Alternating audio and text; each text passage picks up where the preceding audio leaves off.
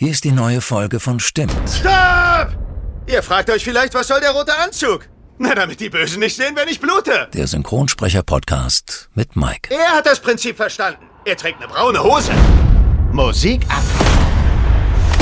So, da sind wir wieder. Ja, es hat etwas länger gedauert. Sorry nochmal. Der Grund waren gesundheitliche Probleme, aber alles überstanden und wieder fit. Ich bin Mike Wirth.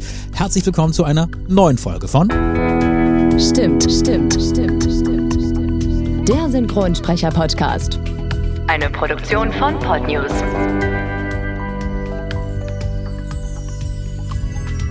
Man könnte auch fast schon sagen, willkommen zum Superhelden-Special. Wenn Captain America und Deadpool gemeinsam im Podcaststudio sitzen, kann man sich einfach nur sicher fühlen. Und das hört man auch in dieser Folge. Heute zu Gast Dennis Schmidt-Voss. Er ist unter anderem die deutsche Stimme von Freddie Prince Jr., Ryan Reynolds, Chris Evans, Michael C. Hall, Eddie Murphy und zählt zu den erfolgreichsten Synchronsprechern Deutschlands. Freut euch jetzt auf viele spannende Geschichten aus dem Synchronalltag, interessante Geheimnisse, die heute gelüftet werden und kleine familiäre Einblicke. Euch jetzt viel Spaß beim Hören und gute Unterhaltung. Heute ja, sitzen wir quasi ein Superheld und ein Antiheld, wie ich heute gelernt habe, in einer Person gegenüber. Die deutsche Stimme von Captain America und Deadpool, Dennis Schmidtfoss. Schön, dass du da bist. Hi. Ja, hallo. Hat Hi. lang gedauert. Ja, hat ein bisschen gedauert, aber wir haben es geschafft. Endlich hier bei mir, ich freue mich. Lass uns mal, bevor wir loslegen, ganz kurz klären. Also, bist du jetzt wirklich ein waschechter Berliner oder nicht? Weil, Moment, ja. bei Wikipedia steht nämlich, dass du in Aschaffenburg geboren wurdest. Ist richtig. Also bin ich nicht ganz waschecht. Oh, echt? Das, ja. Äh, Wikipedia lügt man diesmal nicht? Nee, der Witz ist, dass bei Wikipedia immer stand, geboren in Berlin. Und bei einem, bei einem Kollegen von dir, bei einem anderen Podcast, ja. wurde ich gefragt, ob das denn wirklich stimmt. Und da habe ich dann mich mal geoutet und habe gesagt, gut, ich verrate euch ein Geheimnis, ich bin gar nicht in Berlin geboren, ich bin in Aschaffenburg geboren. Ich habe zu Aschaffenburg aber überhaupt keinen Bezug, weil meine, meine Mutter aus Berlin stammt, ähm, mein Opa Sp Straßenbaumeister war und ja. äh, die Autobahn bei Aschaffenburg gebaut hat und mein Vater, ein amerikanischer GI, in Aschaffenburg stationiert war. Deshalb bin ich in Aschaffenburg geboren. Bin dann aber sofort nach Berlin gezogen. Also, aber waschecht bin ich dann sozusagen nicht. Aber kenne Aschaffenburg nicht. aber du warst schon mal da. Ich war tatsächlich mal da und habe mir von meiner Mutter wenigstens mal so die Kirche zeigen lassen, wo ich getauft wurde und so. Aber ansonsten habe ich da keinen großen Bezug und fühle mich innerlich also beim Lügendetektor würde ich durchkommen mit Ich bin Berliner. Ja. Also wenn du so mit mir normal sprichst, ganz privat, würde ich es dir auf jeden Fall abnehmen. Ist ganz ja, klar, ich ne? Berliner natürlich auch, wenn ich ja. äh, privat rede äh, oder welcher Bezirk? Welchen Bezirk wohnst du? Also angefangen habe ich in Charlottenburg, bin mhm. dann hab dann bin aber eigentlich in Schöneberg aufgewachsen. Schöne Ecke dort. Ja, ich Schöne bin am Ecke. Winterfeldplatz, wenn ja, das sagt man das. was sagt. Genau, ich denke mal euch. Ne? Ja, wenn ich googles. Einfach mal googeln. Aschaffenburg googeln und äh, ja. Berlin-Schöneberg googeln. So. Du hast zwei jüngere Brüder, den ja. äh, Gerrit und den Florian. Ich habe sogar drei jüngere Brüder. Oh. Auch ein Geheimnis. Oh, jetzt habe ich dir einen, oh, jetzt habe ich noch einen hier weggelassen. Also ich habe meine, meine beiden jüngeren Brüder, die bekannt sind, Gerrit und Florian Schmidtfoss. Genau. Ich habe allerdings noch einen jüngeren Bruder in Amerika, weil mein Vater zurück nach Amerika gegangen ist. Ah. Jeremy. Macht der rein zufällig auch sowas in diese Richtung? Überhaupt nicht. Ah. Äh, ich muss ganz ehrlich gestehen, ich weiß gar nicht so richtig, was er macht. Er hat mir mal gesagt, du kennst doch Homer Simpson, ja. der im Atomkraftwerk arbeitet. Da sage ich ja. Und das mache ich in der Chemiefabrik.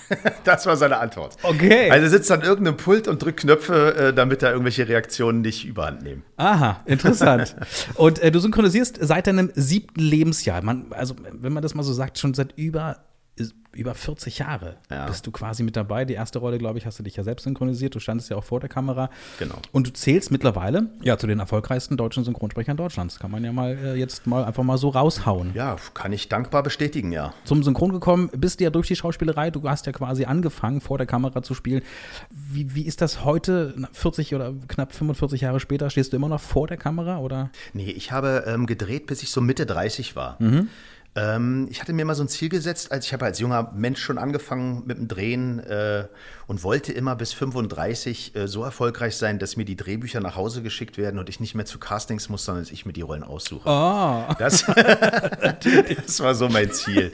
Es hat nicht ganz geklappt. Äh, ich habe trotzdem ganz schöne Sachen gemacht. Ich will mich da gar nicht beschweren. Ich mhm. habe eine ganz schöne Karriere gehabt. Äh, bin dann allerdings mit Anfang 30 Papa geworden, war im Synchron schon sehr, sehr, sehr erfolgreich. Mhm und äh, merkte, wie es mir auch widerstrebte, Rollen anzunehmen, wo ich keinen Sinn drin sah. Mhm. Äh, daraufhin hat die Agentur mich auch rausgeworfen, weil die natürlich nicht von Schauspielern leben können, die alles absagen, was sie mhm. angeboten bekommen. Ja, klar. Und da habe ich dann irgendwie so mich selber gefragt, okay, wie, wo stehe ich im Leben, wie fühle ich mich? Und ich war im Synchron sehr erfolgreich, sehr glücklich und äh, habe auch immer gern gedreht, aber habe eben immer nur das gedreht, also ich habe mir andere Sachen vorgestellt. Mhm. Ja? Man träumt natürlich von den großen Filmen, die großen Rollen. Also das, was ich beim Synchron dann schon hatte und dachte, Mensch, ja, dann hörst du halt auf mit dem Drehen und konzentrierst dich auf Synchron und habe das auch nie bereut. Ich habe das dann tatsächlich gemacht, habe äh, mhm. aufgehört mit dem Drehen. Gab es Momente, wo du dachtest, ach, jetzt noch mal so einen schönen Film, das wäre schon was Nettes? Ja, sagen wir mal so, ähm, wenn jetzt, äh, wenn jetzt ein, ein mega netter äh, Produzent oder Regisseur ankommen würde mit einer tollen Rolle, äh, dann würde ich natürlich, hätte ich da Lust drauf. Aber das passiert ja nicht und insofern hat sich die Frage eigentlich nie gestellt. Natürlich träumt man manchmal, dass man gerne mal so ein coolen Filmspielen mitspielen würde. Natürlich sehe ich auch deutsche Produktionen, wo ich denke, auch da hätte ich auch Bock drauf gehabt. Ja. Aber das Thema ist so lange durch. Also ich drehe jetzt eigentlich schon fast 30, äh, fast 20 Jahre nicht mehr. Mhm. Und deswegen, ich denke da auch nicht mehr viel drüber mhm. nach. Ich bin froh, dass ich so, so tolle Hollywood-Filme synchronisieren durfte und darf und mhm. bin da mehr als dankbar und glücklich. Was ich interessant finde, ist, man, dass du schon eine enorme Vita vorzuweisen hast. In den 70ern hast du angefangen ja. mit Synchron. Du warst sieben, also bist ein paar Jährchen älter als ich, also gar mhm. nicht mal so viel. Du hast also quasi schon eine 40-jährige Karriere hinter dir, ja. was das Synchron angeht. Und dementsprechend hast du natürlich auch gerade was die Synchronbranche angeht, so unglaublich viele, wenn nicht sogar fast alle Veränderungen miterleben dürfen. Wie hat sich denn deiner Meinung nach die Synchronbranche von damals in den 70ern bis zum heutigen Tag verändert? Ja, vor allen Dingen technisch. Ja? Mhm. Also man muss sich das so vorstellen, 1977 äh, gab es noch keine Videotechnik oder sie steckte noch in den Kinderschuhen. Das heißt, wir haben tatsächlich noch mit, äh, mit Filmprojektoren gearbeitet. Das heißt, die Filmrolle wurde in Schnipsel geschnitten, mhm. in, zu Schleifen geklebt und jeder Take, also jeder einzelne, jede einzelne Szene, die synchronisiert werden sollte, war hing als Schleife an einem Holzständer und wurde dann oben von dem Vorführer in den Projektor eingefügt. Das macht auch Krach, oder? Ja, das war oben natürlich alles äh, Schall hinter, okay. das, wie im Kino. Ja. Also dieses dit, dit, dit, dit haben wir jetzt nicht gehört im äh, Atelier, aber das war natürlich oben vorhanden. Mhm. Ja, und dann kam die Videotechnik.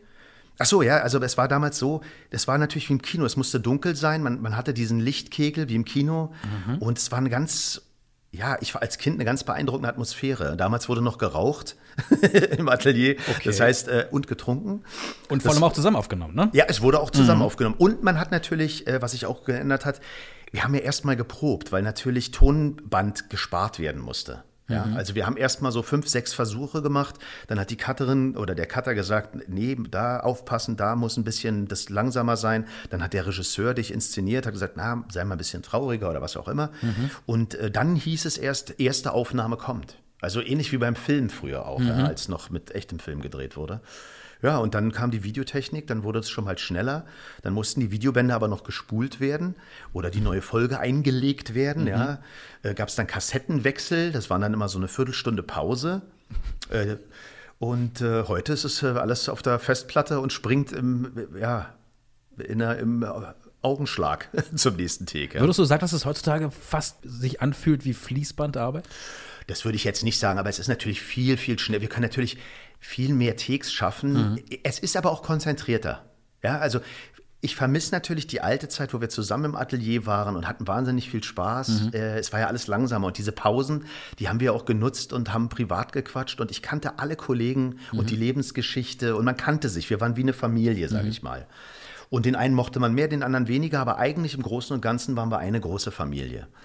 Heute äh, ist das natürlich ein bisschen, ja, man lernt sich ja nicht mehr so schnell kennen. Ne? Ich meine, man trifft sich mal auf einem, auf dem Flur beim Ich gehe, du kommst. Äh, guten Tag, auf Wiedersehen. Mhm. Aber dieses richtige Kennenlernen haben wir natürlich so nicht mehr. Auf der anderen Seite bist du natürlich in deiner Rolle viel konzentrierter in dem Augenblick, äh, finde ich. Ja? Das heißt für dich Vorteile, für mich ist der, mit, was das X angeht? Ich sage mal, für mich ich sage jetzt einfach mal, für mich als erfahrener Profi ist es ein Vorteil, weil ich mir natürlich im Laufe der Jahre, ich kann mir den Kollegen oder die Kollegin gut vorstellen und mhm. im Kopf darauf reagieren, was mein, was der Partner oder die Partnerin in der Szene gerade sagt mhm. und wie ich darauf antworten würde. Ich finde es für den Nachwuchs schwierig, weil sie natürlich immer nur sich hören, ja. Aber das kann ich natürlich nicht beurteilen, weil ich es nicht erlebt habe. Ich mhm. habe natürlich von den Alten gelernt, äh, äh, und von den auch gleichaltrigen Kollegen, weil wir ja miteinander gespielt haben und agiert haben. Ne? Das gibt es natürlich heute nicht mehr. Das, und ich glaube, das ist schon ein Nachteil. Für mich persönlich mag ich auch diese konzentrierte Arbeit. Wir haben uns natürlich auch abgelenkt und gelacht und so. Also man muss das ja jetzt nicht, wir waren schon, ja, gerade als junge Sprecher haben wir natürlich auch viel Blödsinn gemacht. Ne? Gab es damals, als du, ich sag mal, recht frisch in diese Branche eingetreten bist, so ein Vorbild? Ja, die, auch die großen Sprecher, die wo teilweise die, die noch leben, also mein Schwiegervater Manfred Lehmann, mhm. Thomas Danneberg, das waren natürlich damals schon Synchrongrößen und wenn wir die gesehen haben, dann sind wir vor Ehrfurcht erstarrt. Mhm. Und wenn wir mit denen am Pult standen, da ist dir schon mal auch eine Schweißperle runtergelaufen. Arnold Marquis durfte mhm. ich noch erleben, die John Wayne-Stimme, ja. ja. Wenn der mit seiner Röhre neben dir stand und dein Brustkorb vibriert hat, weil der was gesagt hat, da hattest du natürlich Respekt. Und wenn der dann irgendwie so einen Vierzeiler hatte, also so zwei, drei Sätze und du musstest nur Ja, Sir sagen und hast das, hast das versemmelt, mhm. dann durfte der den Vierzeiler nochmal sagen, weil du schlecht warst. Und da ist, hat man schon auch Schiss, ja. Das glaube ich. Aber die waren alle nett. Also es, äh, es sind schon schöne Erinnerungen. Ja. Und, und ich glaube auch, dass den jungen Kollegen das es wird ihnen nicht fehlen, weil sie es nicht kennen, aber es, es würde vielen gut tun. Das glaube ich auch. Also das wird auch vielen empfohlen. Also jetzt gut, durch Corona ist es natürlich ein bisschen schwierig, ne? Und ich glaube, es wird jetzt auch zum Herbst, Winter wieder ein bisschen schwieriger, da auch ja, mal reinzugehen und einfach mal sich hinzusetzen und mit, mit zuzuschauen, was ja viele deiner Kollegen und Kolleginnen auch empfohlen haben fragt nicht einfach, hier, ich habe Bock auf Synchron, sondern geht doch einfach mal hin, guckt es euch mal an und lernt einfach mal von denjenigen, die das wirklich schon beherrschen. Ja, also ich, ich habe das auch schon tatsächlich vorgeschlagen, dass das eine Idee ist. Einfach mal den Kollegen zuhören, mhm. wie setzen die Regieanweisungen um, mhm. wie verändern die auch, weißt du, wir müssen ja synchron sein. Das heißt, wir müssen auch den Rhythmus in dem Satz verändern können, weil wir schneller sein müssen oder langsamer oder vorne langsamer, hinten schneller. Mhm. Das sind alles so Sachen, die musst du dir antrainieren. Und ich, ich habe ja auch viel Regie geführt und ich merke das ganz, bei ganz vielen hapert auch daran, dass sie die, dieses Timing nicht verändern können. Mhm. Oder sie verändern dann komplettes Spiel. Und der, die große Kunst beim Synchronsprechen ist ja auch, das Timing zu beherrschen und trotzdem im Spiel zu bleiben. Mhm. Und das ist wirklich schwer. Hm? da zu variieren, ohne dass man gleich komplett aus der Rolle fällt oder in, in eine andere Haltung. Und das, äh, das müssten die, die, Kollegen sich mal bei anderen anhören, mhm. Die da einfach mehr Erfahrung haben, wie die das umsetzen ne? und auch an sich arbeiten. Mhm. Ich habe halt viel an mir gearbeitet, weil ich immer daneben den großen Kollegen stand, dachte, ey, der haut diesen Vierzeiler, das, das, wie klingt das? Das klingt alles souverän, das, der liest das nicht ab, der merkt sich den Satz. Das ist natürlich alles bei mir angekommen. Und das hat bei mir auch Jahre gedauert, bis ich das perfektioniert habe, weil man muss das trainieren. Mhm. Und ich denke manchmal so, wenn man natürlich niemanden neben einem hat oder wenn man nie sieht, wie immer andere das machen, ja, dann ziehst du dein Ding so durch und ja. wunderst dich, wenn einer sagt, ganz ehrlich, du musst noch viel lernen. Dann mhm. sagt er, was denn? Ich mhm. kann das doch. Ja? Auch ein großes Reizthema, ich glaube, ähm, was immer wieder hier ein bisschen zu, zu ja, für Unruhe sorgt, sage ich jetzt mal, wenn, wenn ich Gäste einlade hier und, und interviewe. Schauspieler sein fürs Synchronsprechen, ja oder nein? Was ist deine Empfehlung? Also gerade als Quereinsteiger. Also du bist ja so ein Kronkind. Das heißt, ja, du hast mit sieben bei mir, angefangen. Ich bin so ein bisschen so ein, so ein Hybrid. Ich bin natürlich ähm, mit der Schauspielerei aufgewachsen. Mhm. Ich habe nie was anderes gemacht. Mhm. Äh, ansonsten muss ich ganz klar sagen, man braucht Schauspieltalent, sonst, braucht, sonst kann man es vergessen. Mhm. Ja, ob man jetzt eine Schauspielausbildung braucht, da kann ich mich jetzt nicht so zu äußern, weil ich ja selber keine abgeschlossene Schauspielausbildung habe. Mhm. Aber grundsätzlich haben alle Kollegen recht, die sagen, das hat, ist, ist, ein, ist ein Teil von der Schauspielerei. Mhm. Es ist ein spezialisierter Teil. Ja, Du brauchst vielleicht jetzt nicht äh, zehn Jahre auf irgendeiner Bühne gestanden haben, aber bildet euch nicht ein, nur weil ihr einen Satz gerade aussprechen könnt, ich werde Synchronsprecher. Das ist so ein Irrglaube. Sprechen kann ja jeder. Mhm. Ja, aber du musst das spielen, ja? Richtig. Weil unsere Aufgabe ist ja, den Kollegen, der das im Original meistens sehr gut gespielt hat, nicht schlechter wirken zu lassen. Und wenn ich neue Synchronisationen mir angucke, ist das oft der Fall. Mhm. Ich, mich quälen viele Synchronisationen. Ja, das gebe ich zu. Also ich bin Synchron-Fan. Ich auch, ne, total. Aber es gibt mittlerweile, also gerade seitdem es wirklich äh, diese ganz, ganz vielen Streaming-Dienste gibt, ja. wie Netflix und Co., ne, brauchen wir gar nicht alle aufzählen, gibt es immer mal wieder so spezielle Serien. Fällt ja, ich möchte auf. jetzt gar keine Sachen nennen, aber da fällt mir eine sehr berühmte Serie mit äh, Teenagern ein. Das okay. ist nicht gut, einfach. Mhm. Fertig. Ja. Und äh, das macht mich traurig, weil ich auch Synchron-Fan bin. Ich bin ein Synchronsprecher, aber ich, ich liebe es auch, synchronisierte Sachen zu gucken. Und wenn sie gut synchronisiert sind, denke ich auch nicht die ganze Zeit über unseren Job nach, sondern ja. ich genieße es einfach, einen Film zu sehen in, in meiner Sprache, mhm. äh, die ich denke und äh, kann mich voll und ganz drauf einlassen. Ne? Mhm. Ne? Ich kann auch auf Englisch gucken, weil ich gut Englisch kann, aber es ist trotzdem was anderes. Richtig. Erwische dich manchmal auch, also mir geht es so, dass ich, also egal ob ich jetzt zum Beispiel sage, oh, also meiner Meinung nach vollkommen fehlbesetzt, ja. ne, diese Stimme. Äh, oder auch das Gegenteil. Ey, klingt ja richtig gut. Und ich kenne diesen Sprecher oder diese Sprecherin nicht, dass ich dann sofort zum Handy greife und das mal ganz kurz gucke, Definitiv. wer ist das? Ich bin ganz oft am mhm. googeln. Ja. Ich will auch einfach manchmal wissen, wer Regie geführt hat oder so. Das mhm. kann positiv, das kann auch negativ sein. Äh, ja, ich bin da natürlich drin, ja, das ist ja klar. Mhm. Und ähm, äh, ich gebe dir recht, also ich weiß nicht, wie es dir geht. Ich habe zum Beispiel Sons of Anarchy, wo war noch nicht synchronisiert und habe das komplett schon die ersten drei Staffeln, glaube ich, auf Englisch geguckt, bevor mhm. die Kollegen angefangen haben, das zu synchronisieren. Mhm. Es wäre natürlich mein Traum gewesen, Jax zu sprechen. Mhm. Das hat dann natürlich der wunderbare Björn Schaller gemacht, der das toll macht. Ja. Aber ich muss mal ehrlich sagen, wenn man die englischen Stimmen im Ohr hat, drei Staffeln lang, ja. und dann das erste Mal die deutsche Synchronisation hört, ist es schwierig. Okay. Aber umgekehrt, äh, Two and a Half Men, ja, immer auf Deutsch geguckt. Benny Völz, äh, genial, ja. ja ich sitze im Flieger und, und, und denke, ach Mensch, guckst du mal eine Folge Two and, Two and a Half Men. und es kommt auf Englisch und die Figuren sind grau.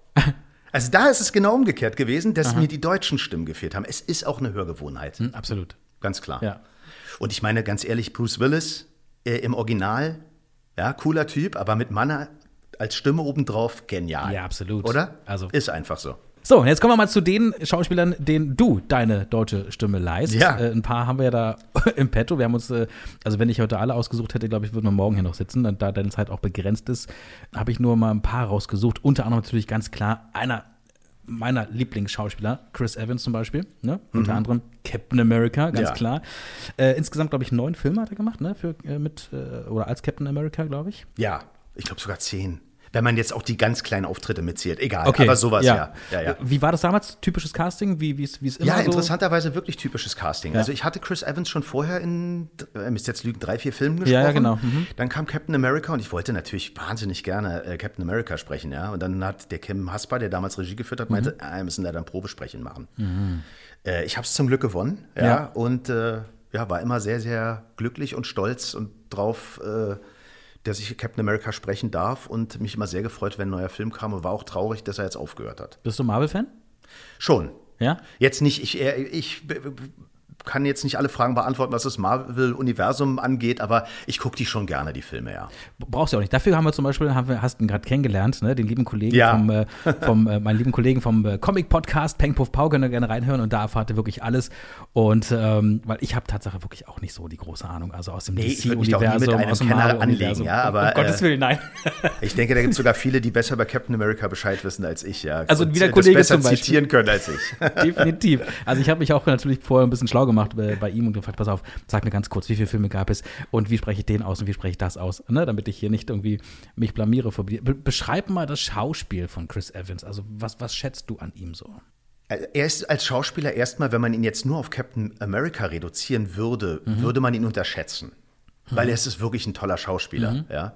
Und ich finde an ihm auch toll, ich darf ihn ja weiterhin synchronisieren, dass er dieses, ich nehme mal an, das viele Geld, was er als Captain America verdient hat, benutzt er jetzt auch, um kleinere Filme zu drehen, die er selber produziert, mhm. äh, wo er auch mitspielt. Äh, und es sind immer schöne Filme. Die sind jetzt natürlich nicht äh, so berühmt und bekannt wie jetzt äh, ein Marvel-Film, mhm. aber er ist wirklich ein Herzblutschauspieler. Mhm. Und ich finde, dass er Captain America, dieses Gerade und so, einfach auch perfekt gemacht hat. Ich finde es super.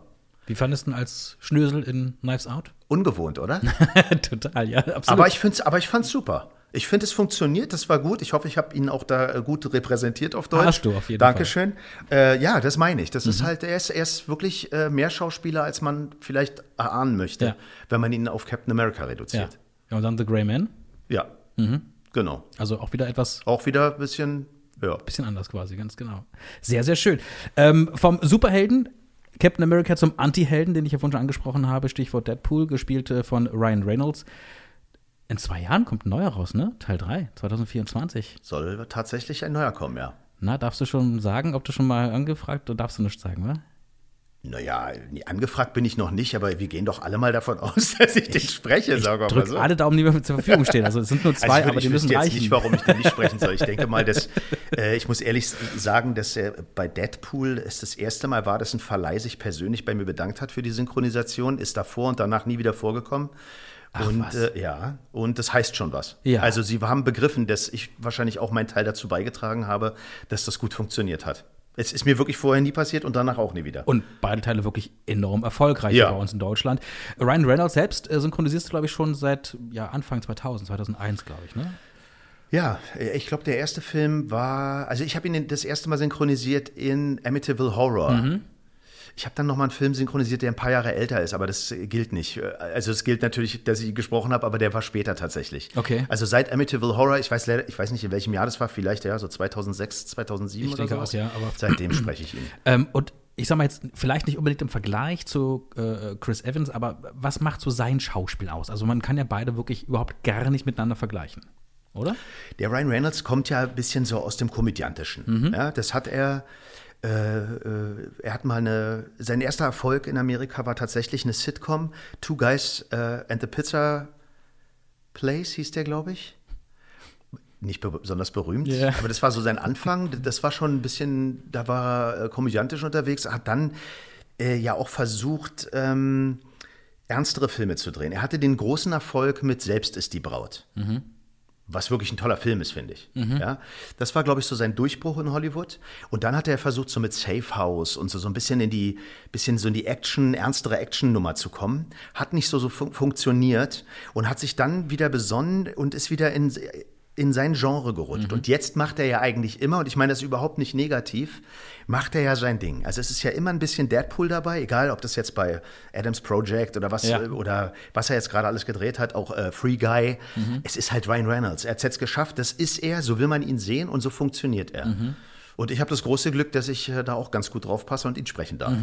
Ich weiß, dass viele deiner Kolleginnen und Kollegen gesagt haben, also wenn sie auch öfter mal gefragt werden von Fans und Mel, mach doch mal den, sprich doch mal den oder sprich doch mal wie der, ne, oder wie die, sagen viele deiner Kollegen, also erstens möchte ich das nicht, ich bin Ja. privat hier gerade und zweitens kann ich nicht sprechen wie, sondern ich habe ja nur diese eine Stimme. Ich muss diese Person ja auch vor mir sehen. Ja. Ähm, aber gerade bei, bei, bei Chris Evans und bei Ryan Reynolds, das sind ja wirklich völlig Ja. verschiedene Stimmlagen. Wie setzt du das um? Wie schaffst du das? Ja, also es stimmt, dass jeder hat ja seine Stimme und wir haben da so ein bisschen eine Bandbreite, ein bisschen höher, tiefer. Äh, natürlich, ich glaube, das Geheimnis ist, oder äh, also der Trick ist, wenn es überhaupt ein Trick ist, es ist ja kein Trick, es ist ja unser Job, wir hören ja das Original. Ja? Und der Ryan Reynolds spricht natürlich ein bisschen quirliger von Hause aus. Und das versuche ich ja nachzumachen. Und dadurch verändert sich ja auch meine Art zu sprechen. Ja, also den spreche ich ja nicht, wie wir uns jetzt unterhalten. Das ist ein bisschen höher von der Stimme, ein bisschen quirliger, so, ja, ein bisschen mehr Schlenker vielleicht im, im, im Satz. Äh, Chris Evans hat den Captain America natürlich viel gerader gespielt, ja. Heldenhafter, männlicher, sage ich jetzt mal, ja. Und äh, dann gibt's ja, ich spreche auch den John Cena zum Beispiel, der im Original ein bisschen, der ist tiefer als meine Stimme. Da muss ich natürlich dem ein bisschen entgegenkommen, ein bisschen mehr nach unten sprechen. Und dadurch variiert die Stimme auch.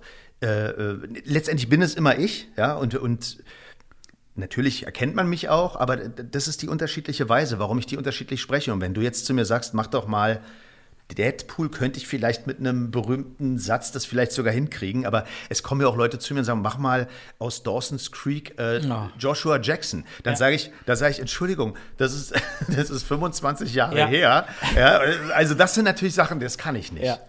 Ja? Oder zum Beispiel mach mal den Alex Karev aus Grey's Anatomy. Ja.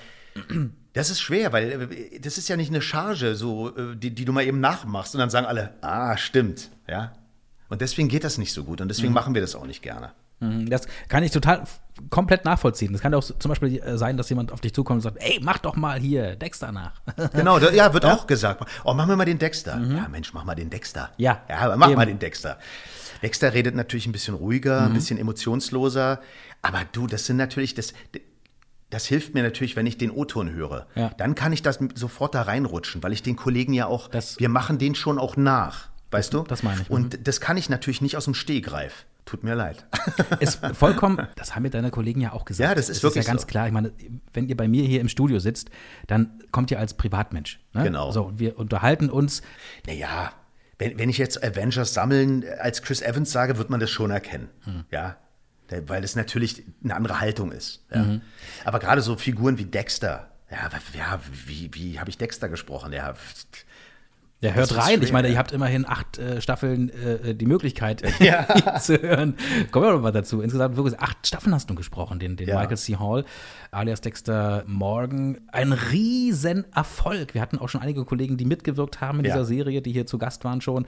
Und da, witzigerweise, gibt es ja wirklich eine sehr interessante Geschichte zu Dexter, ne? weil du hast ihn ja Tatsache mal, also den ähm, Michael C. Hall, persönlich getroffen. Wie kam es ja dazu? tatsächlich, den habe ich persönlich getroffen, ja. Äh, das, das war so, bei mir klingelte das Handy. Äh, ich weiß gar nicht mehr, das war irgendeine, aus München ein Anruf, ob ich in Berlin bin. Da sage ich, ja, bin in Berlin. Ja, weil äh, damals lief Dexter auf äh, Premiere, hieß das, glaube ich, damals. So einer der ersten Streamingdienste, die in Ja, das heutige Sky oder, Sky, oder, genau. oder Wow genau. oder wie das jetzt heißt. Du hast ne? recht, Sky ist das jetzt. Und äh, die haben eine Promotion-Veranstaltung in München gehabt mit Michael C. Hall und haben Ausschnitte auf Deutsch gezeigt. Und da hat der Michael C. Hall gesagt, wer ist denn das? Wer spricht denn mich da? Und es wusste keiner. Und er hat gesagt, wie, Moment mal, ihr wisst nicht, wer mich spricht? Was? Und dann ist der sauer geworden. Okay. er meinte, er- er möchte jetzt wissen, wer ihn spricht. Da haben sie das ra- rausgefunden. Haben Ja. gesagt, das ist der Dennis Schmidtfoss. Das ist äh, ein Sprecher aus Berlin. Er, ich, er möchte mich kennenlernen. Und dann ist er nach Berlin gekommen und wir haben uns im Hotel getroffen, weil er mir mal sagen wollte, wie toll er das findet, äh, wie ich ihn spreche. Er, er stand mir gegenüber und meinte so, äh, du klingst genau wie ich, nur auf Deutsch. Wie geil. Und dann habe ich gesagt, naja, das ist ja auch die Idee. Und dann musste er lachen und meinte, so, ja, du hast natürlich recht. Ja, und es war, äh, war sehr, sehr angenehm. Es war Smalltalk, aber auf die ganz angenehme Weise und ja, das war äh, ganz überraschend und Okay. äh, toll. Ja, du, das besser geht's ja gar nicht. Na. also wenn der Originalschauspieler zu dir sagt, Eben. du klingst ja wie ich, hast ja, musst ja was richtig gemacht haben. Ne? Hast du die Serie selbst geschaut? Tatsächlich, ja, allerdings auf Englisch. Also ich habe mir die nicht auf Deutsch nochmal angeguckt. Warum ich, nicht?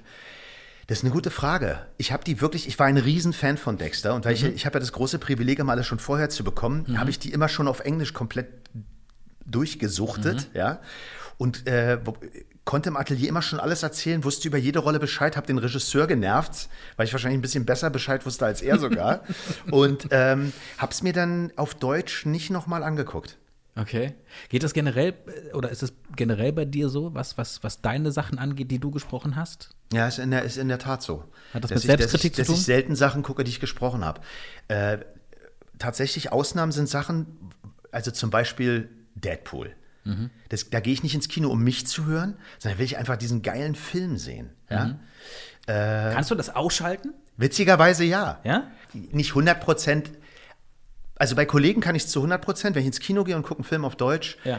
da müsste der Film schon Durststrecken haben, dass ich sage, ah, das ist der und der, das ist der und der. Aber wenn ich so drin bin, wenn der Film gut ist und das gut synchronisiert ist, denke ich da gar nicht drüber nach. Natürlich weiß mein Unterbewusstsein, wer die Kollegen sind, aber dann würde ich mir ja jede Serie und jeden Film zerstören, weil ich ja eigentlich immer mindestens zu 50 Prozent weiß, wer was spricht, ja.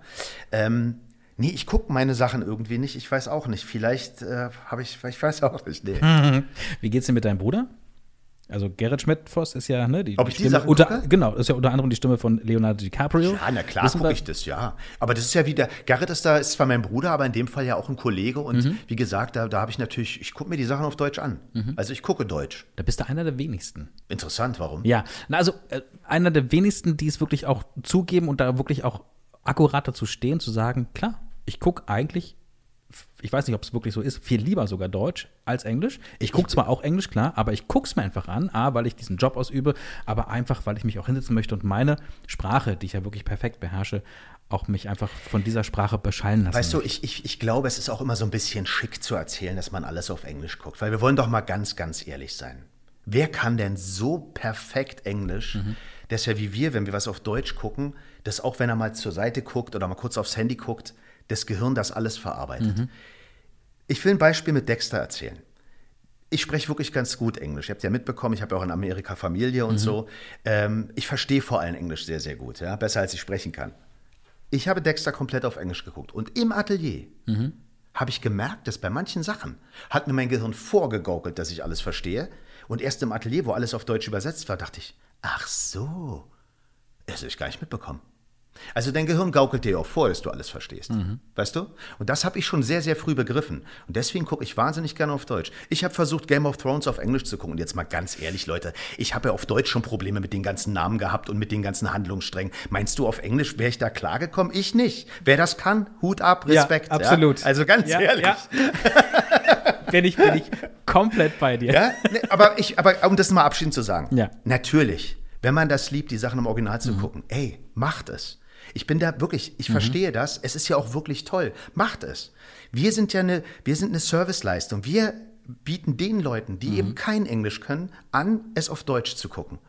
Und ich find's super, ich find's toll. Und wer meint, es auf Englisch gucken zu müssen, ey, na klar, das ist ja das Tolle an der heutigen Zeit, dass wir diese Möglichkeit haben. Weißt du? Bitte nicht abschalten für die, die jetzt sagen, äh, Moment mal, wieso äh, darf ich hier nur die Synchronversionen äh, hören, wenn die, oder anschauen, wenn ich kein Englisch, auch wenn ihr Englisch könnt, Ja. äh, könnt ne? Also bitte. Also, das hat er nicht so gemeint, der liebe Dennis, ne? So, über einen Schauspieler äh, würde ich auch noch mal ganz gerne mit dir äh, sprechen heute. Äh, haben wir ja vorhin schon draußen in der Küche ein bisschen drüber gesprochen, über Eddie Murphy. Bis 2007 wurde der von äh, Randolph Kronberg synchronisiert, leider viel zu früh verstorben. Und ja, seitdem bist du, also seit 2007, die deutsche Stimme von Eddie Murphy da gab es schon ein bisschen, wollen wir sagen, Shitstorm. Nennen wir, nennen wir Ja, das Kind beim Namen. Also sagen, es, ja, es waren ja, nicht alle so einverstanden damit, dass du die neue Stimme, aber wir fangen mal von vorne an. Wie, wie kam es dazu? Also, dass du dann plötzlich seit 2007 die deutsche Stimme von Eddie Murphy warst. Randolph hatte, hat den Film Norbit synchronisiert. Da spielt Eddie Murphy, ich glaube, sieben verschiedene Rollen. Unter anderem eine, ähm, eine sehr äh, dicke Frau, Rapuschia, die sehr schrill angelegt war. Und er, er, er, er konnte es nicht mehr, er wollte es nicht mehr. Es war ihm zu extrem, das zu sprechen. Und ich war an dem Tag im Haus und der Regisseur Sven Hasper nahm mich beiseite und meinte, du pass auf, wir müssten mal ein Probesprechen machen, hast du Lust? Sag ich, naja, was denn? Ja, auf Eddie Murphy. Und ich sage, nee, der, was ist denn das für ein Blödsinn? Randolph sitzt so in der Kantine. Was, ja, es ist eine Rolle, die ist sehr extrem und der fühlt sich der nicht mehr gewachsen und können wir das mal ausprobieren. Also habe ich auf dieser Rapuschia-Probe gesprochen, habe das nachgemacht. Äh, es hat auch kaum einer bemerkt, dass es nicht Randolph ist, Mhm. sondern- ich. Und äh, Randolph verstarb kurz darauf und dann kam Schreck 3, der Esel. Mhm. Und haben natürlich alle überlegt, wer kann den Esel sprechen? Naja, Dennis hat ihn ja gerade als Rapuschia nachgemacht, dann spricht er jetzt den Esel. Okay. Und dann habe ich äh, ihn als Esel gesprochen. Äh, ich glaube, zwei Filme. Und dann kam der erste Realfilm. Ich glaube, der hieß Zuhause ist der zauberlos. Oder Mensch Dave. Ich weiß jetzt nicht mehr, wer, welcher zuerst kam. Und da habe ich gesagt, aber Leute, ich sage euch eins, ich mache jetzt nicht Randolph nach. Ja? Ich bin gegen das Nachmachen. Ja, da stehe ich auch zu. Generell oder? Generell. Okay. Mhm. Generell bin ich dagegen, dass Kollegen andere Kollegen nachmachen, die nicht mehr können, verstorben sind, was auch immer. Mhm. Äh, weil ich finde, wir haben nur unsere Stimme und ich finde, ist meine Meinung, wenn so ein Kollege gegangen ist, das ist traurig für die Fans, Mhm. das ist traurig für alle, aber dann ist auch die Stimme gegangen.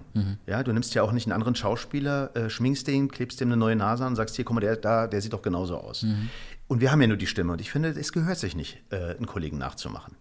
Ich weiß, es ist ein schwieriges Thema. Ja, ja. Ich verstehe auch die Fans, die sagen, ja, aber Moment, Moment. Sag ich, ja gut, das stimmt.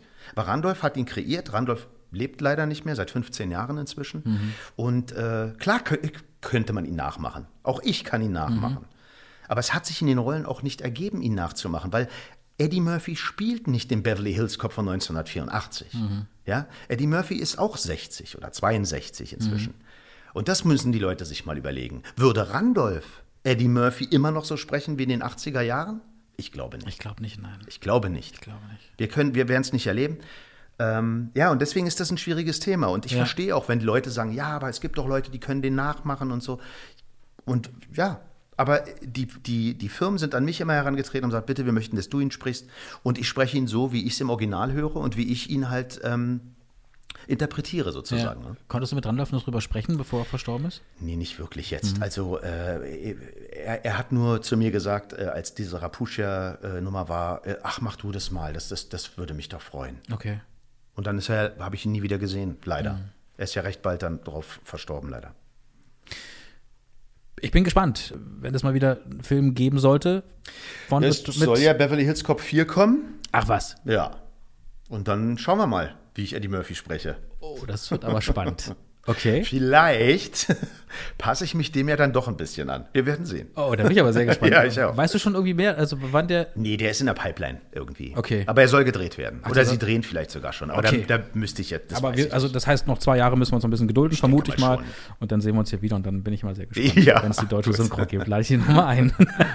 Anfangs sagte ich ja, du bist der älteste von insgesamt äh, drei, drei Brüdern, Brüdern. ja. Jetzt äh, haben wir, äh, eins, zwei, warte mal, du und noch, nee, noch, noch Genau. drei. Insgesamt seid ihr vier. Wir sind vier, ja. Vier Brüder, genau. Äh, Florian, der Jüngste, hat ja auch mal synchronisiert. Nee, Ähm, Gerrit ist der Jüngste. Ach, Gerrit. Gerrit ist ist der, der Jüngste, ja. Oh, was? Ach, guck an. Das Nesthäkchen. Das Nesthäkchen Gerrit. Ich dachte, Florian ist der Jüngste. Hattest du Gerrit auch schon mal hier? Nein, noch nicht. Na, wenn er mal kommt, dann kannst du ein Nesthäkchen von mir nennen. Kann ich, kann ich gerne mal. Das, ich berufe mich dann auf dich auf jeden Fall. Ja. Ne? Okay, dann, dann muss ich das äh, streichen. Der mittlere hat ja auch mal synchronisiert, ja. aber Genau. macht das nicht mehr, ne? Nee, der hat äh, dann, der hat irgendwann so, end, als er so Ende 20 war, ja, beschlossen, dass er, wie soll ich das sagen? Also äh, es, es hat ihn wahnsinnig angestrengt. Mhm. Nun hatte er Garrett, der damals dann schon Leonardo DiCaprio gesprochen hat. Äh, ich hatte auch schon da, der damals berühmte Freddie Prince Jr., den ja Mhm. heute nicht mehr so viele kennen. Und so. Also wir waren schon sehr erfolgreich. Und er hinkte so ein bisschen hinterher und ich glaube, das hat ihn ein bisschen frustriert. Und äh, ja, hat es dann irgendwie hingeschmissen. Schade eigentlich. Ja, eigentlich schade, aber ja, aber er ist einen anderen Weg gegangen und ist Ja. auch glücklich im Leben und ich finde, darauf kommt es ja auch drauf an. Ja. Und das Nesthäkchen. Und das Nesthäkchen, der Kleine. Gerrit Schmidt vor Sorry, Gerrit, aber ich darf es ich darf's ja sagen. Beschwer dich bei deinem Bruder. so, äh, sprecht ihr privat über eure Arbeit? Ja, natürlich sprechen wir auch mal privat. Ich meine, du weißt ja, meine Frau ist Synchronsprecherin, mein Schwiegervater, mein, äh, mein, mein Bruder. Der, ja, da liegt das natürlich auch nahe, dass wir mal äh, privat über die Arbeit sprechen, Ja. natürlich. Wir haben, ich, auch mein Freundeskreis sind ja Kollegen. Ja, ich bin ja auch mit manchen Sprechern gut befreundet. Und na klar sprechen wir auch über die Arbeit. Klar, deine Frau, hast du gerade angesprochen, ist ja unter anderem die äh, Stimme von Keira Knightley ne? und äh, Kitty Holmes. Katie Holmes spricht sie immer, Kira Knightley spricht sie, äh, ist so 50-50. Mhm. Äh, die, die Juliana Jakobait spricht ja auch äh, Kira Knightley. Das ist immer so, ja, je nachdem, welcher Verleih das ist. Okay. Äh, Ist ein bisschen schade, aber ja, so ist das eben. Ja, Dascha Lehmann, ne? Auch da wird sich quasi auch privat so ein bisschen ausgetauscht. Wie muss ich mir das vorstellen? Beim Abendessen wird dann schon mal so ein bisschen erzählt, wie war der Tag, wen musstest du heute sprechen? Oder, oder ist die Arbeit komplett tabu dann? Nee, natürlich. Äh, Meine Frau führt gerade Regie und natürlich erzählt sie mir dann, wie ihr Tag war. Ja. Und äh, ich erzähle das auch. Und wir kennen ja auch alle Kollegen und dann erzählen wir ein bisschen den Klatsch und Tratsch. Mhm. Oder ja, klar, natürlich. Ist doch klar.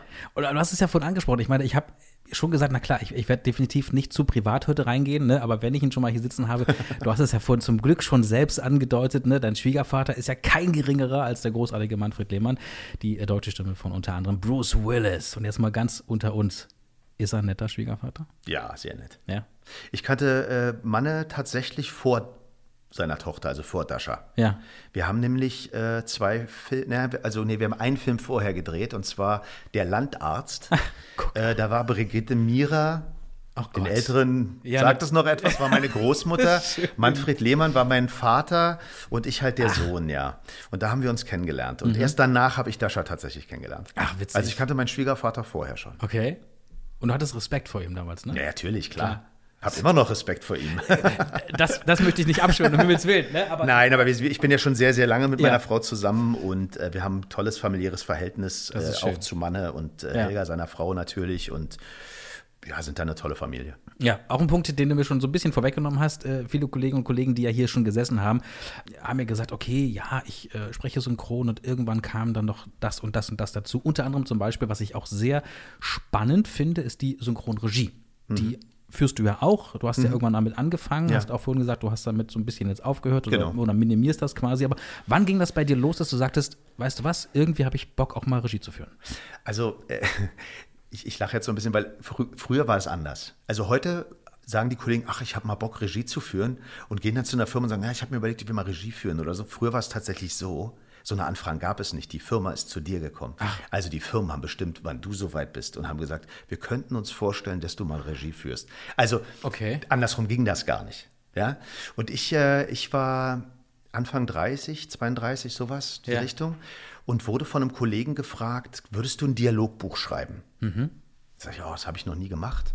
Aber nun haben wir ja jahrelange Erfahrung gehabt. Und ich sagte, ja, ich probiere das mal. Äh, habe das erste Dialogbuch geschrieben. Das bekam die Berliner Synchron mit, eine Firma, die es leider nicht mehr gibt heutzutage. Ganz große Synchronfirma gewesen. Ähm, und die hörten, dass ich ein Buch geschrieben habe, und meinen so, äh, Dennis, wir haben gehört, du hast ein Buch geschrieben, wir bräuchten einen Autoren, würdest du äh, für die Kollegin, die Regie führen sollte, das Dialogbuch schreiben? Mache ich. Dann habe ich das Buch geschrieben und die Kollegin konnte den Film dann aber nicht aufnehmen. Und dann sagten die auf einmal zu mir, ja Dennis, du musst leider nächste Woche Regie führen. Dann habe ich drei Tage nicht geschlafen, weil ich so aufgeregt war.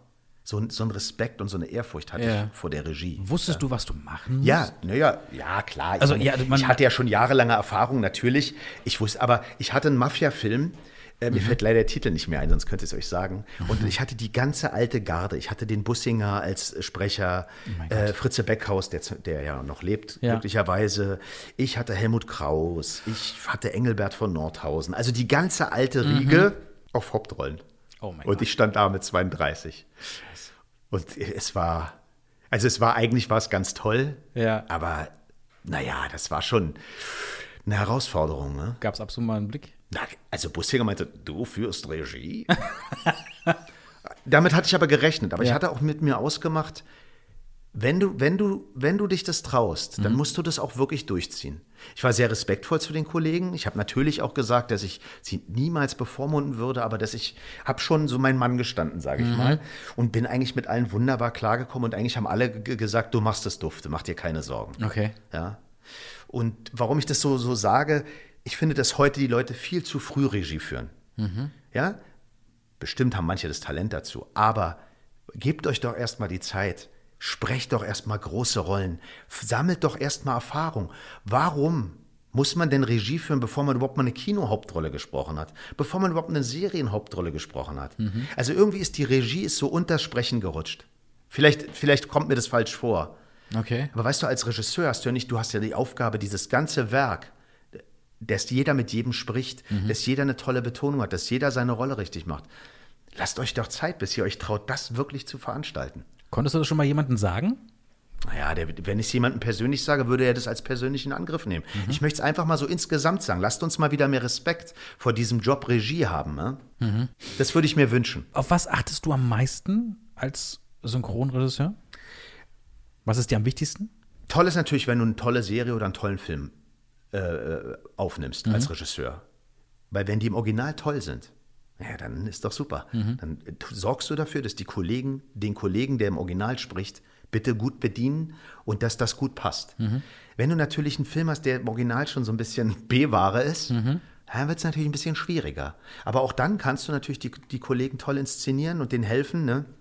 Also ich glaube, für mich ein Vorteil ist ja auch, ich kann den ja notfalls, wenn, wenn, wenn ich nicht mit Worten beschreiben kann, was ich möchte, kann ich es ja auch mal vorsprechen.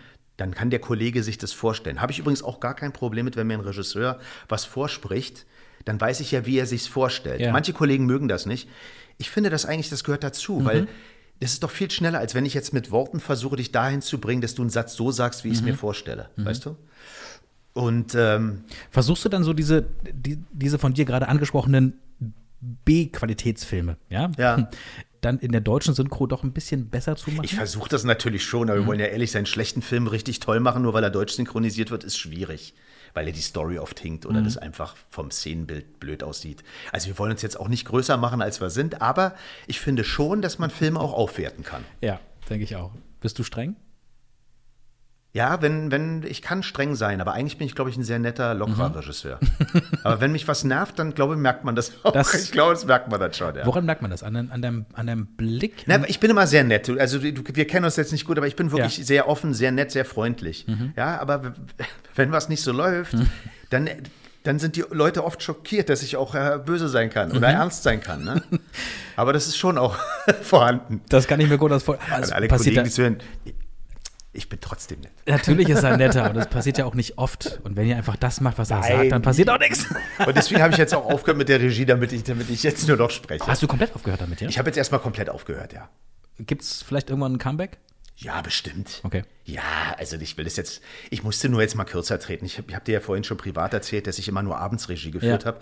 Das hat den einfachen Grund, weil ich als Sprecher nie raus sein wollte. Mhm. Wenn du natürlich wochenlang tagsüber Regie führst, hast du ja keine Zeit mehr, Sachen zu sprechen. Und das wollte ich nie. Ich wollte immer an erster Stelle Sprecher sein. Mhm. Und deswegen habe ich immer gesagt, wenn die Firmen an mich herangetreten sind, sag mal, wir haben hier einen Film, dann sage ich, kann ich machen, aber ich arbeite nur abends. Mhm. Die Sache hat sich auch ein bisschen geändert. Früher sind die Kollegen gerne abends gekommen. Heute haben alle so viel zu tun, dass die meisten sagen, sie arbeiten abends nicht mehr. Als wir früher haben wir nicht so viel zu tun gehabt. Also wir haben immer schon gut zu tun gehabt, aber du hast ja manchmal auch einen ganzen Tag frei gehabt und dann ist natürlich nicht so schlimm, wenn du erst um 18 Uhr zur Arbeit gehst. Als wenn du natürlich die ganze Woche immer von 9 bis 17.30 Uhr sprichst und dann sollst du immer noch um 18 Uhr zum Schmidtfaust da noch ja, Kunst zaubern, ja? Ja, kann ich verstehen. Ja, und deswegen habe ich jetzt mal gesagt, äh, ich bin ja nur auch schon ein bisschen älter, dass ich jetzt mal auch abends einfach mal Feierabend haben Ja. muss. Aber ich habe das schon auch so 20 Jahre durchgezogen. Er ist aber nicht viel älter als ich. Ihr wisst, wie alt ich bin. So, gibt es eine Arbeit, auf die du, ich sag mal so zurückblickend, ich meine, du hast ja wirklich schon eine enorme Karriere hinter dich gebracht. Äh, ich meine, 40 Jahre bist du schon als, äh, ja, als Sprecher tätig, auf die du so schon ganz stolz bist? Ja, ich will es ja, also es hört sich sonst so groß an, aber ich bin natürlich wahnsinnig, ich freue mich wahnsinnig darüber, dass ich Deadpool sprechen durfte. Mhm. Ja, weil ich, äh, das ist auch so ein Film, da bin ich auch ins Kino gegangen, nicht um mich zu hören, sondern weil ich diesen Film halt unbedingt mhm. sehen wollte. Also habe ich dann auch Fan. Ich kann auch schon Fan sein von den Sachen und wenn ich dann natürlich mitsprechen darf, ist das natürlich, ja, Klar. ich bin auch unheimlich dankbar für die Karriere und für das Glück, was ich auch hatte. Ich meine, ich habe ja Ryan Reynolds und auch Chris Evans gesprochen, als sie keine Stars waren. Also es ist ja auch immer ein bisschen Glück, dass du so Schauspieler abbekommst, die dann so eine Karriere ja. hinlegen. Und dass ich jetzt Captain America und Deadpool und jetzt durch den John Cena Peacemaker sprechen darf, ist natürlich ein Traum. Absolut. Also da bin ich auch wahnsinnig dankbar und ja auch irgendwie stolz drauf. Das glaube ich. Ohne das jetzt zu wichtig klingen zu lassen. Aber ne? Ist es denn schlimm, dass man auch mal stolz auf sich selbst und auf seine Arbeit ist? Nö. Nee, das glaube ich nicht. Aber ich glaube, dass wir Deutschen mit diesem Wort Stolz auch immer noch ein Problem haben. Mhm. Oder empfinde ich vielleicht so. Nee, ist, ist wirklich so. Ist so, ja, oder? Ja, ist wirklich so. Also es geht mir persönlich so, es geht viele deiner Kolleginnen und Guck Kollegen mal, im so. Englischen sagst du I'm proud, äh, das, ist, das ist so, aber wenn ich sage so, ich bin stolz, Captain America zu sprechen, hat das so eine Wichtigkeit, ja. die wahrscheinlich da ist, aber ich würde es so nicht ausdrücken, weißt mhm. du? Aber ich freue mich wahnsinnig, dass ich ihn sprechen darf. Vielleicht ist das so mein Wort dafür. Ja, und man, man, man geht ganz gerne in die Richtung, ich bin dankbar dafür. Ich bin sowieso wahnsinnig dankbar, dass ich äh, so, ein, so, eine Karriere hinlegen durfte. Ja. Absolut. Und ich, die ist noch lange nicht vorbei. Ich meine, nee, die ist nicht vorbei, aber es stimmt natürlich. Haki Tenstedt hat mal zu mir gesagt, weißt du, ab 40 kriegst du keine neuen Schauspieler mehr dazu. Und da ist natürlich ein bisschen was dran. Es kommt ja jetzt nicht mal eben ein 50, 40, 50-jähriger Schauspieler um die Ecke, der jetzt auf einmal ein Weltstar wird. Also da hat er schon recht, dass die. Wer dass weiß. Die, ja, wer weiß. Los del Rio, kennst du, das, kennst du die beiden äh, Herren noch damals aus den 90ern? Wen? Die, die, Los del Rio mit Macarena? Ja, natürlich. Ja, die, so, waren, die waren, hallo, die waren, so alt, die waren so alt wie wir, als die Du hast recht, in der Musikbranche ist es natürlich, aber ja, aber ja, du was, weißt, was ich meine. Ich weiß, ne? was du meinst. So eine Feststimme muss man sich ja auch über Jahre erarbeiten, Absolut. dass man auch von einer Feststimme. Ich weiß. So fest sind wir ja nie, ja, aber Richtig. Standardstimme vielleicht ja. trifft es mehr, ja. Ja. Ja, ja, ich weiß, was du meinst. Also insofern äh, äh, bin ich dankbar und äh, das, glücklich. Das glaube ich auf jeden Fall. Was wünschst du dir zukünftig? Also wenn du einen Wunsch frei hättest, wie die Synchronbranche in den nächsten, ich sage mal so fünf bis zehn Jahren aussehen könnte, wo, in welche Richtung es geht. Ich weiß, das ist eine schwierige Frage. Du, ich sehe dein Gesicht schon. Aber äh, wenn, wenn, du, wenn du die Möglichkeit hättest, dir etwas zu wünschen für die Synchronbranche, sie ist ja, ne, sie, sie schwankt ja immer wieder. Ich hatte ja. ja auch viele tolle Gäste, über die wir auch über sehr schwierige Themen gesprochen haben. Das werden wir auch im nächsten Jahr machen, äh, gerade was so das Queere angeht ne? und, und auch ähm, schwarze Sprecher und, und, so diese ganzen Geschichten. Möchte ich nicht jetzt noch mal näher drauf eingehen, das haben wir schon sehr oft gemacht. Aber wenn du einen Wunsch hättest für, für die Synchronbranche zukünftig, welcher wäre das? Ja, das ist eine gute Frage. So wie früher wird es nie wieder. Mhm. Ja, und ich will auch jetzt nicht sagen, ja, früher war alles besser, das ist Quatsch. Äh, früher war alles anders. Mhm. Ja, alles war es nicht anders, aber es war anders. Gibt es, gibt es äh, Sachen, die sich durch Corona vielleicht auch noch so ein bisschen äh, ins Negative? Ich meine, es gibt vielleicht auch positive Geschichten, klar. Ne? So, das mehr auf, auf Hygiene geachtet vielleicht. Ich also ich finde es zum Beispiel schwierig, dass seit Corona natürlich das Ensemble äh, nicht ja. mehr gemeinsam spricht. Finde ich ein Riesenproblem, kann okay. ich als Regisseur selber auch sagen. Weil man kann sich das natürlich vorstellen, wenn du, wenn du eine, eine Stadionmenge aufnimmst oder eine Partymenge mhm. aufnimmst, ist es natürlich viel toller, wenn du sechs, sieben Kollegen hast, mhm. die ihren Job toll machen und da irgendwie richtig Stimmung machen, als wenn du sechs, sieben Kollegen einzeln aufnimmst nimmst. Also mhm. das kann sich ja nur jeder vorstellen, dass das nie so toll klingt, als wenn du gemeinsam da Action machst. Ja. Finde ich ein Riesenproblem. Ja, also müssen wir so schnell wie möglich wieder von wegkommen. Bitte, bitte, bitte. Aber gut, das kann ich nicht beeinflussen. Ähm, ansonsten wünsche ich mir wirklich, äh, nicht die Branche ist, wie sie ist. Das hat sich gewandelt, das ist jetzt so, mhm. aber ich wünsche mir von den Kollegen ein bisschen mehr Respekt und Demut und liebt doch diesen Job. Guckt doch die Sachen auf Deutsch. Sagt doch nicht, guck alles auf Englisch. Mhm. Interessiert euch doch mal für das, was wir machen. Weißt du? Das ist ein bisschen so, als wenn ich sage, ja, ich bin Musiker, ich höre keine andere Musik. Hör doch mal die Kollegen an, hörst dir doch an. Mhm. Ja? Da, da, da würde ich mir wünschen, dass da wieder mehr auch Bock drauf ist, mhm. auch mal zu hören, was haben die Kollegen gemacht? Ey, klingt, hat er gut gemacht oder hat er vielleicht nicht gut gemacht? Aber wenn er es nicht gut gemacht hat, pass auf, dass du es nicht, auch nicht gut machst. Also mhm. weißt du, was ich meine? Ich Beschäftige dich doch damit, was wir machen. Und erzähl nicht, ich gucke alles in Englisch. Mhm. Also, äh, weißt du, wenn du in einem Beruf arbeitest, ist es genauso, wenn ein Fußballspieler Fußball spielt, sagt, ey, ich gucke aber nur Basketball. Mhm. Warum denn? Interessier dich doch, sei, liebe doch unseren Job. Das würde ich mir wünschen, weil ich tue es. Ich kann es ich kann's nachvollziehen, weil ich meine, ich, ich komme ja aus dem Radio, Ja. ja. 20 Jahre Radio gemacht und ich kenne das ja auch. Das Ja. ist so, als wenn ich sage, ja, 20 Jahre Radio. Ja, aber Radio höre ich eigentlich gar nicht, ich gucke ja lieber Fernsehen. Ja, das ist so, ja. Und, und, und weißt du, selbst wenn ich es mache, ja, erzähl's doch nicht, als wäre es was Tolles. Weil irgendwie, irgendwie zieht es uns ja alle runter. Mhm. Wenn wir selber untereinander schon sagen, ey, ich gucke alles auf Englisch. Dann lass uns doch aufhören mit dem Synchronisieren. Richtig. Dann lassen wir es doch bleiben. Das denke ich mir auch manchmal, ja. Ja? ja. Zu mir hat mal ein äh, Soap-Darsteller gesagt, äh, Backstage, äh, was, was machst du? Ich sage, ich bin Synchronsprecher. Ach so. Ja, du, ich gucke alles im Original, sorry. Ke kann ich dich nicht kennen. Und dann meinte ich, was machst du? Na, ich spiele, äh, ich spiele, er hat ein- eine Soap gesagt äh, Ja. im deutschen Fernsehen. Ich sage, ah, gucke ich nicht, sorry. Kann dich nicht kennen. Warum Ja. darf er beleidigter sein ja, als ich? Ich verstehe das. Das ist Und ich gucke wirklich keine Telenovelas. Ich- ich- ich auch kannte ihn auch wirklich nicht. Ich auch Aber nicht. er kannte mich auch nicht. Egal. Egal. Wurscht. Für die, die dich jetzt noch nicht mehr kannten oder noch gar nicht kannten, die kennen dich jetzt definitiv. Vielleicht sogar auch einen Ticken besser. Ich sag mal, das Jahr ist jetzt so gut wie rum.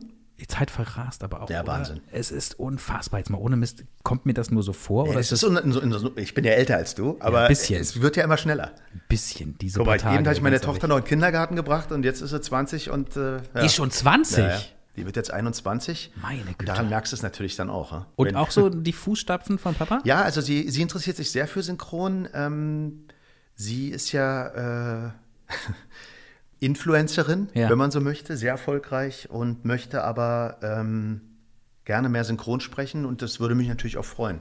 Und sie kann es auch, also sie hat da Talent, muss natürlich auch noch, äh, braucht mehr Erfahrung, ganz klar. Klar. Aber die wird das, äh, wenn sie das möchte, wird sie da auch eine tolle Karriere hinlegen. Aber die Ambitionen sind da. Die sind auf jeden Fall da, ja. Sehr schön. Chapeau. Na, vor allem das Talent ist da. Ja. Wenn ich das jetzt nicht nur als Vater so höre. Ja. Aber für mich, für mich klingt Was, das was so sagt die gut. Mama dazu? Ich meine, sie ist ja auch Profisprecherin. genau das Gleiche. Genau das Gleiche, natürlich. Und was sagt der Opa dazu? Naja, Na, na, natürlich. gar kein Druck für mein Kind, gar kein Druck. Also perfekt. Äh, bin, bin ich gespannt, äh, äh, ob wir vielleicht demnächst mal was äh, von, von ihr hören. Äh, ja, ja, sie hat schon ein paar Sachen gesprochen, ja. ach, guck an. Ja, ja. Kann man das irgendwo nachlesen? Es gibt zum Beispiel einen Film, wenn wir jetzt hier mal schon Ja, Werbung bitte. in eigener Sache machen, es gibt Cruise 2, ja. ja. Äh, diese Steinzeitfamilie. Ja, stimmt. Und im zweiten Teil taucht eine andere Familie auf, die Bessermanns. Und das ist tatsächlich, ich bin der Vater, äh, meine Frau Dascha ist die Mutter und das Kind ist unser Kind da. ach, witzig. Also, wer uns mal als Familie hören möchte, bitte Cruise 2 und dann kann man sich auch ein Urteil über meine Tochter machen. Absolute Empfehlung, auf jeden Fall reinschauen. Ich habe die Rolle übrigens nur bekommen, weil meine Tochter gesetzt war. Und die wollten gerne Dahlia haben, weil sie halt im Internet so präsent ist in den Ja. sozialen Medien.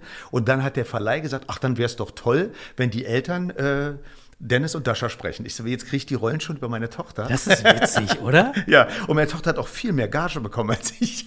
Das geht gar nicht, ganz Das geht ehrlich. gar nicht. Das geht gar nicht. Aber mal ganz kurz, habt ihr da trotz alledem zusammensprechen dürfen? Oder, oder musstet Nee, ihr auch, nee, ach, wir. Ach, schade. Nee, das wird auch nicht mehr gemacht. Das hat aber jetzt auch nichts mit Corona zu tun, sondern Ja, das ja. ist ja auch, wir sprechen auf die, jeder auf ein ein einzelnes Haushalt. Band, hat man früher gesagt, auf eine einzelne Spur, einfach auch für die Mischung und so. Ja, ja, ist klar. Aber es wäre schön, schön gewesen. Wäre irgendwie lustig gewesen. Ja, absolut. Ja. Wobei vielleicht besser, nee. Ja, ja. Aber gerne mal reinschauen. Äh, überzeugt euch. Familie Schmidtfoss. Genau. In diesem Film. Sehr schön. Und äh, über Filme und Serien würde ich ganz gerne mit dir sprechen, nämlich das, was eventuell demnächst auf uns zukommt. Gibt es da schon so ein paar Projekte, über die du sprechen Naja, jetzt darfst? kommt ja Peacemaker. Ja. Ja, äh, bei Suicide Squad, John Cena als Mhm. Peacemaker gestorben. Ich glaube, es ist kein wirkliches Spoiler, wenn ich sage, er überlebt, Mhm. weil es gibt ja eine Serie. Und ich persönlich fand es sehr lustig. Es, es hat so den Humor von Deadpool. Okay. Mehr werde ich jetzt mal nicht verraten, Mhm. aber es ist schon deftig. Es ist schon ein schräger Humor. Okay. Aber also ich finde es empfehlend, also wer Deadpool mag, könnte ich mir vorstellen, dass Peacemaker da äh, die richtige Richtung ist. Ah, okay. Müsste jetzt, ich weiß gar nicht, ich glaube im November geht's du- los. Genau, November, Genau. glaube ich. Genau, geht es los. Sehr schön. Genau, das ist eine Serie. ja. Dann startet, wir haben ja vorhin drüber gesprochen, Don Matteo, Ah. Terence Hill. Schön, dass wir drüber sprechen dürfen. Ach, gut. Also doch noch mal eine halbe Stunde dranbleiben, bitte. Das ist wirklich eine, komm, diese Geschichte, ich fand sie, ich, ich wusste nicht, ob wir die jetzt auch wirklich hier ähm, Ja, wir machen sie ein bisschen kürzer. wir machen sie kürzer, aber mal ganz kurz. Also, äh, wir sprechen hier über Terence Hill. Wir sprechen über Terence Hill. Ein Gott, warum haben wir darüber gesprochen? Weil du ein Riesenplakat in Ja. unserem Büro gesehen hast, wo Terence Hill und Bud Spencer zu sehen sind in Lebensgröße. Und dann plötzlich fiel dir diese Geschichte ein und ich stand da mit dem offenen Mund, weil ich spoiler jetzt schon mal und dann kannst du die Geschichte gerne Ja. in kurzer Fassung erzählen. Du durftest ihn treffen Ja. und nicht einfach so, weil du sagst, ja, ich bin Fan und ich fahre mal oder ich fliege mal äh, nach Amerika. Nein, weil er gesagt hat, Dennis, du kommst zu mir, wir müssen reden. Genau. So und jetzt ungefähr. du. Ja, ich bekam einen Anruf äh, von dem persönlichen Assistenten, äh, Markus Zölch, der ähm, rief mich an und sagte, ja, es gibt eine Serie äh, mit Terence Hill, Don Matteo, äh, und erzählte mir von dieser Serie und mhm. ich fragte so nach fünf Minuten, okay, und warum erzählst du mir jetzt die Geschichte? ja. Mhm. Ja, weil wir möchten, dass du jetzt Terence Hill sprichst. Und da habe ich gesagt, nee, das meine ich. War meine erste Reaktion, ich so, nein, das meine ich nicht, das geht nicht. Das ist äh, für jeden im Ohr Thomas Danneberg. Ja, ich weiß, dass Thomas nicht mehr sprechen kann und möchte. Ähm, äh, das kann ich nicht machen. Mhm. So, und dann sagt er, ja, aber wir haben uns, ja, hm. und dann bekam ich äh, ein, eine persönliche Mail von Terence Hill, dass er sich das gut vorstellen kann, dass äh, ich ihn spreche und äh, ja, was sollte ich da noch groß sagen? Ja.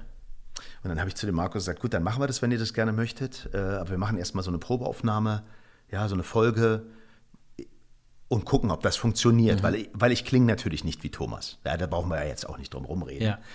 Äh, jetzt ist diese Rolle aber natürlich, hat ja nichts mit diesem Hau drauf Cowboy zu tun, sondern es ist ja, er ist ein ähm, äh, Pfarrer in einer Kleinstadt in Italien und spricht sehr ruhig und äh, mhm. sehr sanft, sage ich mal. Und äh, ja, dann habe ich die erste Folge gesprochen und es wurde nach Amerika geschickt. Terence Hill äh, lebt gerade in Malibu, Kalifornien und hat sich die angeguckt und war begeistert, sagt, das findet er toll. Mhm. Er findet das super.